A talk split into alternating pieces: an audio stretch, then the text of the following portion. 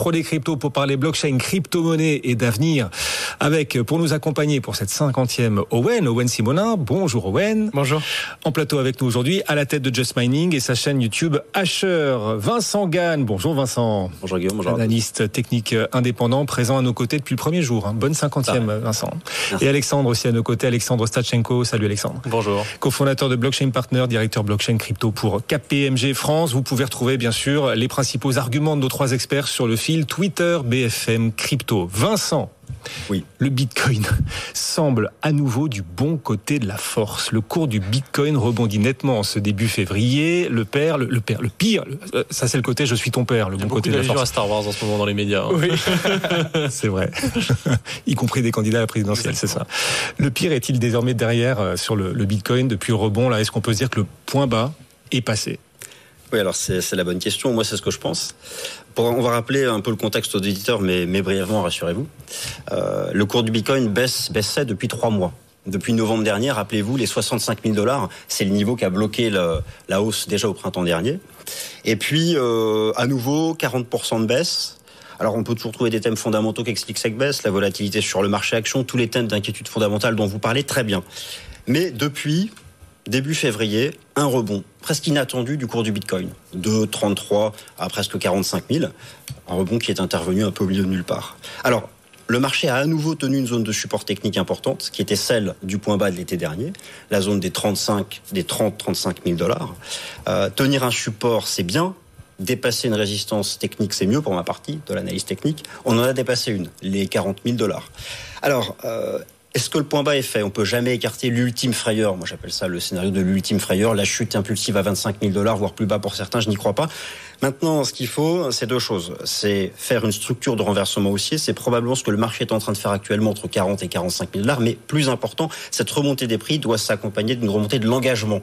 Alors, je vais être bref. L'engagement des traders pro, on peut le mesurer sur le marché des contrats futurs, des options et sur les fonds, les ETF. On en a parlé sur cette antenne, euh, à travers euh, l'open interest et l'AUM, bon, l'encours sous gestion. Et la bonne nouvelle pour le rebond en place depuis début janvier, début février, pardon, c'est que le rebond des cours s'accompagne enfin, c'est timide, mais tout de même, d'un retour d'une reprise de l'allure haussière de l'engagement sur les marchés dérivés et euh, de l'AUM sur les fonds. Donc ça, c'est une bonne chose. Moi, j'ai envie de croire au point bas. Euh, J'y croirai définitivement lorsque le marché dépassera avec force la résistance des 45 500 dollars. Attends, moi, mon point de vue, mais c'est euh, subjectif, c'est que oui, le point bas a été trouvé sur les 33 000 dollars. Et j'espère que le marché me donnera pas tort dès la semaine prochaine. c'est ça. Si on parlait que de Bitcoin, ceci dit, tout le monde nous en, nous en voudrait. Euh, son dauphin, l'Ether, euh, se défend bien aussi. Vincent, lui aussi remonte la pente là en ce début février. Quel facteur fondamental pourrait entretenir une surperformance d'Ether sur le Bitcoin en cette année 2022 Alors oui, alors c'est la thématique de la surperformance de TH vis-à-vis du BTC. Il y a plusieurs choses. Alors moi, je regarde déjà ça sous le prisme de l'analyse technique, parce que je suis un jusque boutiste charty. Je fais de l'analyse technique sur la dominance de l'Ether ou encore sur le ratio Ether Bitcoin, donc Ether sur Bitcoin, et l'analyse technique donne un message haussier pour ces deux indicateurs. C'est pas une hausse verticale, mais plutôt une pente haussière légère qui tend à, dire que 2022 ce serait une phase de surperformance pour l'Ether vis-à-vis du BTC. Alors maintenant pour le plan des fondamentaux, euh, c'est l'année de la transition, c'est l'année du basculement vers le 2.0. Enfin si tout va bien, c'est l'année de l'arrivée massive du proof of stake. Bon, un certain nombre de choses qui pourraient, en tout cas l'analyse technique suggère que tous ces éléments de transition, s'ils se mettent pas en place au milieu d'année ou d'ici la fin d'année, il y aura une grosse déception. Donc c'est le scénario que j'ai d'une surperformance de TH cette fois-ci définitive, enfin définitive, un gros rattrapage en termes de dominance du fait de ce basculement fondamental. Bon, vous avez choisi le verre à moitié plein, en tout cas plutôt la, partie optimiste. Voilà, mais c'est optimiste. Euh, voilà. Il nous fait aimer les courbes en les rendant désirables, les courbes des cryptos qu'il anticipe et qu'il prolonge. Vincent, vous restez avec nous, Vincent. Tout à l'heure, on parlera d'ailleurs du potentiel d'autres crypto-actifs. Mais tous les trois ici, vous partagez ce point commun. Vous les aimez, ces poussées d'adrénaline qui euh, voilà, font partie de ce monde des cryptoactifs. Pas une journée calme dans ce bas monde des crypto-monnaies. On va d'ailleurs parler d'un hack. Cette fois, pas d'un hack récent, mais d'un hack de 2016, le hack de Bitfinex, un exchange de crypto-monnaies. Parce que, grande nouvelle, les 3,6 milliards de dollars hackés à l'époque, ça y est, viennent d'être récupérés. Owen, six ans après, qu'est-ce qu'on peut dire de ce hack? C'est une vraie histoire de fou furieux. Vraiment, hein, c'est vraiment une histoire de fou furieux. Déjà, pour remettre le contexte, à l'époque, ça représentait de coup 120 000 bitcoins, mais le bitcoin était à 600 dollars pièce à peu près. Donc on était sur 70 millions de dollars. Au moment de ce hack, la plateforme Bitfinex a distribué un token en disant à tous ses utilisateurs un token euh, comme une reconnaissance de dette, en quelque sorte une reconnaissance de hack plutôt, je pense on peut dire. Et petit à petit, en fonction des performances de la plateforme, elle a racheté ces fameux tokens à 1 dollar unité à ses utilisateurs. Il y a même eu un cas où elle a donné certaines actions de l'entreprise à des utilisateurs pour qu'il y ait des compensations. Mais du coup, on considérait ça comme c'est fini, c'est derrière, on les retrouvera plus jamais. Ce qui s'est passé, c'est qu'on a réussi à remettre la main sur ces fonds. Et les personnes qui sont accusées, les personnes dont on a trouvé la clé privée, donc le mot de passe qui détenait ces 3,6 milliards de dollars, c'était contenu dans un drive, dans un cloud. Oh, j'ai pas envie de dire de bêtises, mais il me semble que c'était même pas chiffré. On a retrouvé le mot de passe en clair dans un drive. Un vulgaire drive. Comme ça. Et en plus de ça, quand on regarde les personnes qui se, font accuser d'être du coup les, propriétaires du coup de les ré, enfin les personnes qui ont réalisé ce hack, on se rend compte qu'ils mettaient des vidéos, ils faisaient de la danse, ils chantaient sur les réseaux sociaux, sur TikTok. Ça ne semblait vraiment pas être deux personnes qui venaient de prendre 3,6 milliards de dollars. Mais parce que du coup, ces fameux 72 millions ont évolué avec les cours et aujourd'hui, ils vont récupérer ces fonds. La plateforme a annoncé qu'elle allait racheter ces fameux jetons du coup et son propre token avec justement les fonds récupérés et c'est pour ça qu'il a explosé. Pour vous dire à quel point c'était virulent à l'époque, euh, le, token Bitcoin, d'accord, c'était tellement gros que le Bitcoin lui-même a perdu 20% au moment de ce hack, parce que quand il y a, quand y a un hack comme ça, on s'attend à ce que le hacker vende violemment les Bitcoins pour récupérer du dollar ou de l'euro. Donc c'est une histoire assez folle. On n'a pas le vrai fin mot de l'histoire. Peut-être que la personne n'a pas réussi à les blanchir et a donc lâché ça dans un drive d'une personne qui, on, ne sait pas. Il n'y a, a, pas le fin mot, si ce n'est que les fonds ont été récupérés et si ce n'est que ça a fait, je pense, la journée de la plateforme qui a récupéré ces 3,6 milliards. Oui, on peut se demander ce que vont devenir ces fonds, du coup, Alexandre Oui, euh, bah, en fait, ça a fait la journée de la plateforme et des détenteurs du token. Euh, parce que ces détenteurs, justement, ils voient leur, la progression du token euh, à 80%, je crois, sur ces derniers jours, juste parce qu'à partir du moment où euh, la plateforme récupère ses fonds, bah, elle annonce qu'elle va du coup brûler des jetons et que par rareté, par effet de rareté, les autres détenteurs de jetons bah, vont se retrouver avec un petit magot sous, le, sous la main. maintenant, c'est vrai, comme disait, comme disait Owen, en fait, on, pour l'instant, il y a deux choses en à dire. la première, c'est qu'on ne sait toujours pas effectivement si les personnes qui ont été interpellées sont à l'origine du hack ou si simplement qu'aujourd'hui elles ont les fonds mais qu'elles ont reçu de quelqu'un.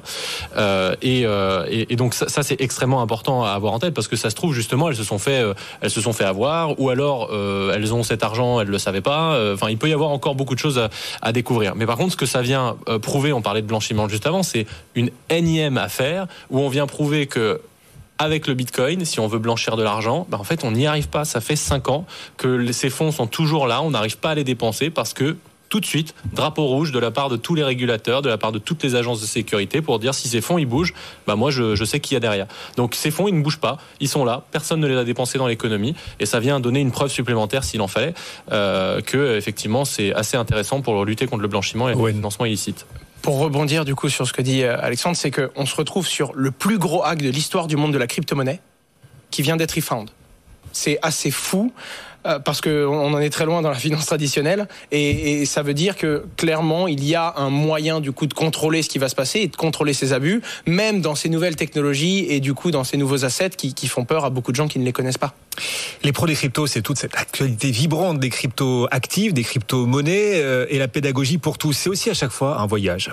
On parlait il y a quelques semaines de la Russie et d'une possible interdiction des crypto-monnaies en Russie. Coup de théâtre cette semaine. La Russie finalement change d'avis et envisage une régulation des cryptos presque au même niveau que les devises étrangères.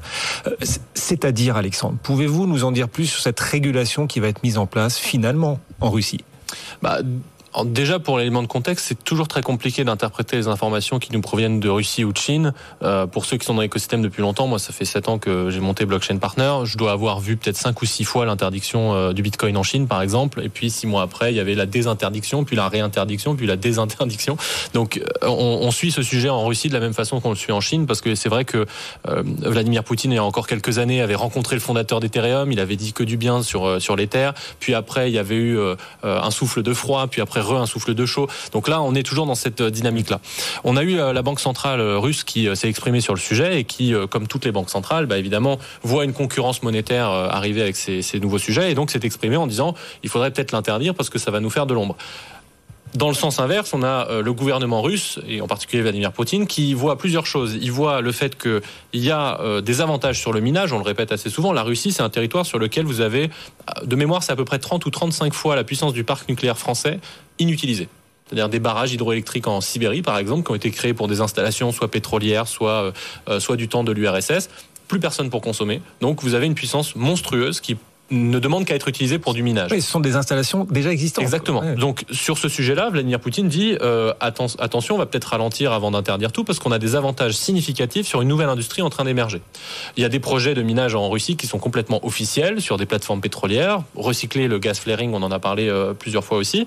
Donc la Russie n'a pas intérêt à le faire. Mais il y a aussi tous les enjeux géopolitiques. Et en ce moment, on va dire que la Russie est un peu au cœur des débats géopolitiques, euh, avec tout ce qui se passe autour de l'Ukraine, avec ce qui a pu se passer autour de l'Iran par le passé, avec la Syrie, avec plein de sujets dans lesquels, à partir du moment où on commence à réévoquer le fait, par exemple, de sortir la Russie de SWIFT, qui est le système de paiement international, mais en fait, au bout d'un moment, plus le Bitcoin prouve sa résilience et plus, il prouve qu'on peut l'utiliser sans passer par le système euh, international qui est contrôlé globalement par l'Occident, bah, la Russie va commencer à s'y intéresser pas que sur le minage, pas que sur la monnaie, mais comme une alternative pour pouvoir continuer d'exister euh, malgré des menaces géopolitiques qui pèsent sur elle. Alors on comprend l'enjeu des cryptos pour la Russie, il faut qu'on comprenne l'enjeu de ce qui se fait en Russie, ce qui se passe en Russie pour les cryptos. Le fait que la Russie veuille réguler les cryptos comme des devises étrangères, est-ce que finalement ça va participer à légitimer davantage ces cryptos comme ben, comme des devises euh, Alors, déjà, il faut, se rendre compte que 12% des crypto-monnaies sont détenues par les Russes.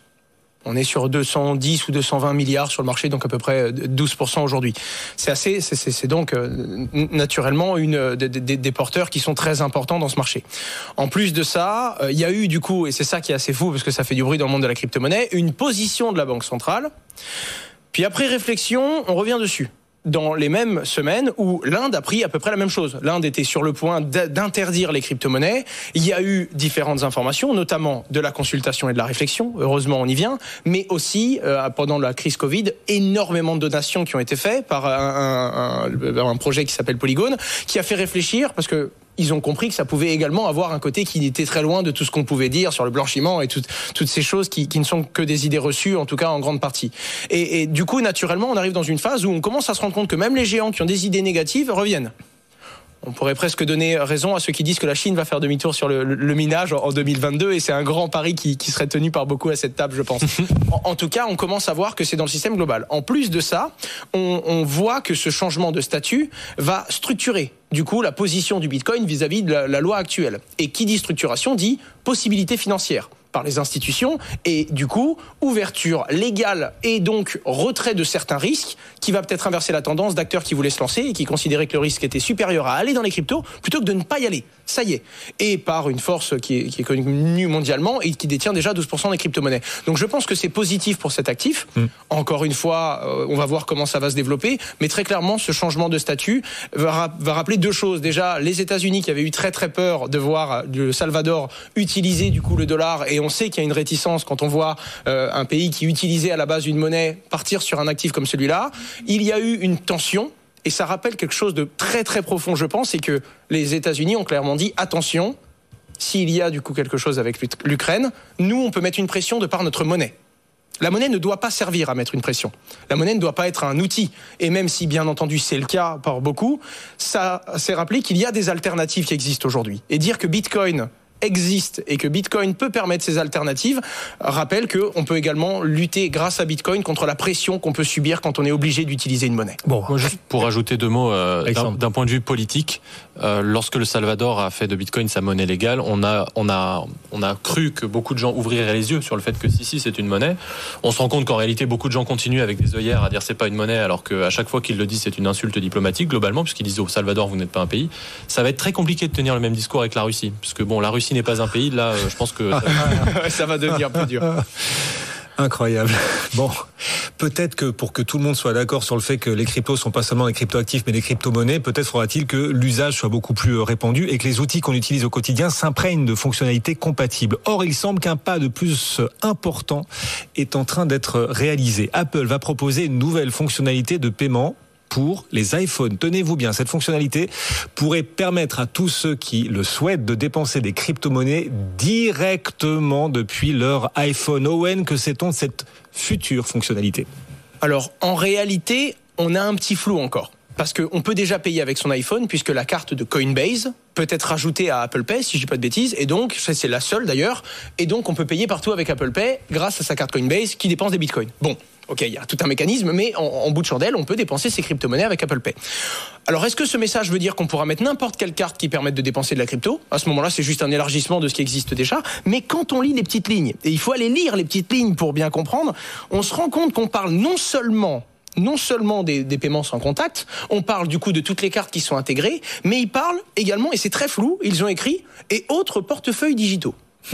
Alors on ne peut pas du tout savoir ce que ça veut dire, c'est une interprétation de ce qu'a dit Apple, mais là il y en a beaucoup qui se disent qu'ils sont déjà en train de travailler avec des différents portefeuilles, peut-être ils vont annoncer leur portefeuille à eux, et là on peut spéculer pour ne pas dire rêver et imaginer un petit peu ce qu'on veut pour, pour fantasmer sur ce qui serait possible avec Apple. En tout cas, 90% euh, des, des, des, commerçants acceptent Apple Pay aux États-Unis. Autant vous dire que si c'est le cas, ça va être une adoption massive et violente. Payer en crypto depuis son iPhone, ce serait une véritable évolution, un pas de géant, un petit pas pour euh, Apple, un grand pas pour l'humanité si l'on devait, si on pouvait euh, payer en crypto via son iPhone. Ça dépend des modalités. c'est ce que a dit Owen, c'est-à-dire qu'aujourd'hui c'est très flou. S'il s'agit d'accepter d'autres cartes bancaires crypto, rien de nouveau sous le soleil. C'est une belle évolution parce qu'on aurait autre chose que Coinbase, donc c'est eh sympathique. Mais ce serait pas une révolution. Maintenant, si effectivement il y a un wallet intégré aux iPhones ou bien qu'on peut directement payer en Bitcoin depuis son iPhone, euh, là effectivement il y a une révolution. Alors je je rajouterais quand même une une, une un bémol, euh, enfin un bémol. C'est on va dire euh, la possibilité technologique ne fait pas tout. si je prends, si je prenais le cas de la France, je rappelle que la fiscalité française par exemple nous impose lorsque l'on fait un achat en Bitcoin de déclarer la plus-value réalisée euh, comparativement à l'ensemble de son portefeuille. Donc même si on pouvait payer partout en crypto, on se retrouverait à payer en carte bancaire 1,10€ sa baguette de pain. Ah zut, j'ai fait une plus-value de 25 centimes que je dois reporter au fisc, etc. Ce que beaucoup de contribuables n'ont absolument pas envie de faire. Donc en fait, on aurait encore quelques freins qui subsisteraient pour l'adoption des cryptos. Il y a des cartes justement qui permettent de payer euh, en, crypto dans les bars, dans les restaurants, mhm. etc. Comment ça se passe dans ce cas-là fiscalement? Alors d'un point de vue fiscal, normalement, ce n'est pas réalisable avec la fiscalité actuelle. Pour vous dire, sur la dernière déclaration, je crois qu'on prévoyait 10 sessions imposables. Ça veut donc dire que si on a fait de la plus-value, on fait 10 paiements par carte et le fisc ne prévoit pas cette situation. Donc autant dire que actuellement c'est faisable. Globalement, si on tombe sur un contrôleur qui est qui a une bonne volonté et qui veut bien faire, on va regrouper l'ensemble de ces sessions pour calculer une plus-value. Mm. Avec un petit peu de bonne volonté, on peut faire quelque chose de propre. Mais actuellement, comme le dit la loi et selon interprétation, ça ne permet pas de le faire. Surtout que quand on utilise sa carte de paiement, on peut s'abonner, peut avoir des prélèvements automatiques. On se retrouve vite à devoir justifier 298 transactions. Enfin, ça devient catastrophique si on doit refaire le calcul des plus-values à chaque fois. Il y a des outils qui aident les particuliers. En France, il y a la société Waltio. Il y en a plein d'autres qui aident du coup à faire, à tracer en fait mm. tout ce qui va consommer et euh, tout ce qui va en fait dépenser de la crypto-monnaie pour établir en pied de ligne qui a gagné quoi et qu'est-ce qui est dû euh, à, la, fiscalité. Bon, ce monde reste un peu complexe, mais il tend un peu à peu se simplifier, se démocratiser. On en a euh, plein de signaux chaque jour. C'est un peu lent, mais ça prend. Dans l'univers NFT aussi d'ailleurs. Rien que ces dernières 24 heures, YouTube a dit voir un énorme potentiel pour les NFT. Gucci, Gucci a acheté de son côté une parcelle dans The Sandbox Game. Et vous aussi, messieurs, vous nous alertez sur ces nouveaux protocoles, ces nouveaux usages de la blockchain qui pourraient contribuer à transformer le quotidien. Par exemple, l'équipe de AAVE, c'est un protocole de finance décentralisé, cette équipe s'apprête à sortir Lens Protocol. Ça pourrait donc donner naissance à un média social décentralisé, Alexandre. Et ce protocole fonctionnera principalement justement grâce au NFT. Qu'est-ce que vous pouvez nous en dire, ce protocole? Comment est-ce qu'il va fonctionner, ce protocole, ce média social décentralisé? Alors, je dire, malheureusement, je vais pas pouvoir en dire énormément de choses parce que justement, il faut rester euh, très sceptique par rapport aux annonces. Dans la crypto, des annonces, il y en a à peu près tous les jours, donc il faut regarder ce qui est vraiment délivré à la fin. Euh, pour faire un peu de contexte, le sujet des médias euh, décentralisés, c'est quelque chose où moi j'en ai vu un certain nombre sur les dernières années qui se confrontent toujours à des problèmes techniques ou même à des problèmes tout à fait sociaux. Euh, encore une fois, par exemple, si on vous dit euh, ah vous pourrez grâce à moi garder le contrôle sur vos données personnelles, bah, si le principe du média c'est de les transmettre à quelqu'un ces données personnelles, vous n'avez pas du tout la garantie qu'il n'y a pas quelqu'un qui prend un screenshot de l'écran, qui prend les données, qui part avec. Donc en fait, il y a plein de, de, de problématiques qui sont au-delà de la blockchain ou des cryptos. Euh, ceci étant dit, c'est intéressant ce que ce que veut faire ce que veut faire Ave, c'est effectivement un peu comme ce qu'ils font déjà avec leurs produits de prêt et d'emprunt, c'est-à-dire une forme de couche euh, sur laquelle vont se greffer d'autres applicatifs, en l'occurrence financiers pour la couche d'emprunt et de prêt. Ici, ce serait la même réflexion, une couche avec des NFT, avec du média social, etc., sur laquelle pourront se greffer d'autres applicatifs sociaux, cette fois-ci, non pas financiers. Malheureusement, c'est annoncé qu'ils vont le faire bientôt. Oui. Bon, euh, je ne vais pas euh, commencer à faire des plans sur la comète moi, je pense qu'il faut être curieux sur ces projets-là. Je trouve qu'à chaque fois, les projets sont très intéressants. Je suis assez déçu qu'effectivement, à chaque fois, ils n'arrivent pas à délivrer parce qu'il y a toujours des problématiques techniques. Ave, c'est un acteur assez important de la finance décentralisée, donc mm. on peut avoir des espoirs sur le fait qu'ils arrivent à faire quelque chose. Eh, c'est de la pédagogie ici. Un tien vaut mieux que deux, tu l'auras. tout à fait. À suivre, à voir si tout cela délivre, si euh, Ave, faut dire Ave, pas AVE. Ou, AVE, en fait, ça vous va aussi. pas. Si ça délivre, en tout cas. Euh, Owen, il y a un intérêt particulier à décentraliser des réseaux sociaux classiques alors, il y a des intérêts, mais il y a des avantages et des inconvénients en fonction de la position qu'on prend. C'est très euh, suisse. Là où je rejoins euh, totalement ta position, c'est que c'est encore très très flou. On a eu des bonnes initiatives, mais qui n'ont pas été plus loin, qui n'ont pas été, ça a été développé, mais on s'est arrêté au proof of concept. On n'a pas été plus loin, donc c'est très très dur de donner un avis parce qu'on n'a pas encore de parfait concept et d'exemple à, à souligner, du moins qui a duré dans le temps il y a certains avantages, notamment sur la censure. À partir du moment où c'est sur la blockchain, on peut totalement rendre un contenu incensurable. C'est merveilleux. D'un autre côté, quelque chose de purement incensurable, ben on peut avoir des horreurs incensurables. Mais on a réussi à trouver des solutions de par la gouvernance de la communauté et de par l'automodération. Là où on ne peut pas censurer quelque chose, on peut mettre des règles qui donnent droit à tout utilisateur de venir sanctionner, voire de rendre illisible un contenu, s'il y a un ensemble d'utilisateurs qui partagent le même avis, qui est de dire ce contenu n'est pas adapté à la plateforme et ne respecte pas les règles. Donc en fait, on est encore en train de trouver les problèmes, les avantages et de proposer des solutions. Un truc qui est sûr, là où c'était très compliqué avant, c'était qu'on avait des layers et du coup des, blockchains programmables qui demandaient beaucoup, beaucoup de plus de frais, euh, plus de délais. Et donc c'est très compliqué d'imaginer un réseau parce qu'il faut imaginer chaque interaction avec le réseau comme une transaction. Créer, envoyer, recevoir un message. Là maintenant qu'on a du coup ces fameuses blockchains et qu'on attend le consensus layer d'Ether qui va permettre de faire des transactions insignifiantes au niveau de leur coût et très rapides, mhm. là on commence à se dire bon, on peut envoyer des messages. Chaque message peut être une transaction. On peut envoyer des publications. On peut commencer à modérer. On peut commencer à mettre des DAO, donc des organismes décentralisés, qui vont faire qu'il va y avoir une règle et que, bah, par exemple, on peut dire bah, toutes les personnes qui modèrent justement et qui ont supprimé des postes douteux du réseau reçoivent de par la DAO X euros par mois, par exemple. Et quand il y a une attribution financière, il y a des gens qui vont se lever le matin qui vont dire ok, moi mon job c'est de modérer et de faire en sorte qu'il n'y ait pas de saleté entre guillemets et de choses horribles sur un réseau décentralisé. Donc on arrive au moment où on va commencer à voir les premiers usages, je pense, et je suis quasiment certain que 2022 va nous en proposer quelques-uns. En attendant, on sait que Vitalik Buterin en a parlé. On sait également que la plupart des grosses, grosses entités, je pense notamment à FTX, a investi massivement dedans. On sait que ça intéresse aussi Binance, donc le financement est présent. La technologie les verrous techniques commencent à être levés. Ça ne serait pas surprenant de voir des usages maintenant, et donc on puisse s'essayer aux réseaux sociaux décentralisés très bientôt. Bon, on parlait euh, de AVE ou AAVE, on verra s'ils parviennent à, délivrer. Euh, il y a une crypto qui porte ce nom aussi, euh, dont il faut peut-être regarder le potentiel. Vincent, Vincent Gagne est toujours avec nous. Le mot de la fin. Et le mot de la fin. Le feu d'artifice. sagement. Le feu d'artifice. Du potentiel sur AVE ou Oui, ben on peut faire, on peut faire l'analyse technique sur tous les, les jetons. Oui, c'est une belle tendance haussière. Oui, ça fait euh, des mois que le marché est en transition latérale. Il y a un support qui a bien fonctionné. Pour moi, le point bas était fait à 135 dollars. Encore une fois, c'est subjectif. Et je pense que le marché construit une pattern de relance haussière. Donc euh, oui, il y, a, il y a vraiment du potentiel. Et tous les mois, les derniers mois de neutralité seront mis à profit pour reprendre cette, cette phase-là. Donc euh, voilà, c'est mon point de vue. Point bas fait à 135 dollars et belle perspective. Dans les altcoins, c'est celle qu'il faut particulièrement suivre ou vous en voyez d'autres Pas forcément en termes de. Il y en a d'autres, hein. moi j'en suis un certain nombre, mais là où on parlait d'AAV, donc oui. Alors en termes de timing, de proximité de support, je pourrais vous parler de. Allez, euh, jetons-nous, Cardano un bon support entre 1 et 1,10 dollars, belle zone d'accumulation. Si le marché donne encore une chance d'y retourner, et après ça repart. Mais bien sûr, tout ceci reste euh, subjectif. Il fête aujourd'hui ses 50 ans, pas ses 50 ans, la 50e des pros des cryptos, pardon. pardon. 50 ans dans 10 ans. Pareil. Eh, on espère être tous les deux encore ici pour ces pros des cryptos. Owen, c'est dans l'avenir qu'on passera tous le restant de nos jours. Et on y sera fermement. Merci à tous les trois. Owen aura alors 20 ans, non Presque, presque, presque. Je sortirai de ce vrai. Bientôt. Salut messieurs. Merci d'être passés nous voir. Owen Simonin, Just Mining et sa chaîne YouTube Asher, Vincent Gann, analyste technique indépendant, Alexandre Stachchenko pour KPM co-fondateur de Blockchain Partner. Bonne soirée, bon week-end. Le CAC 40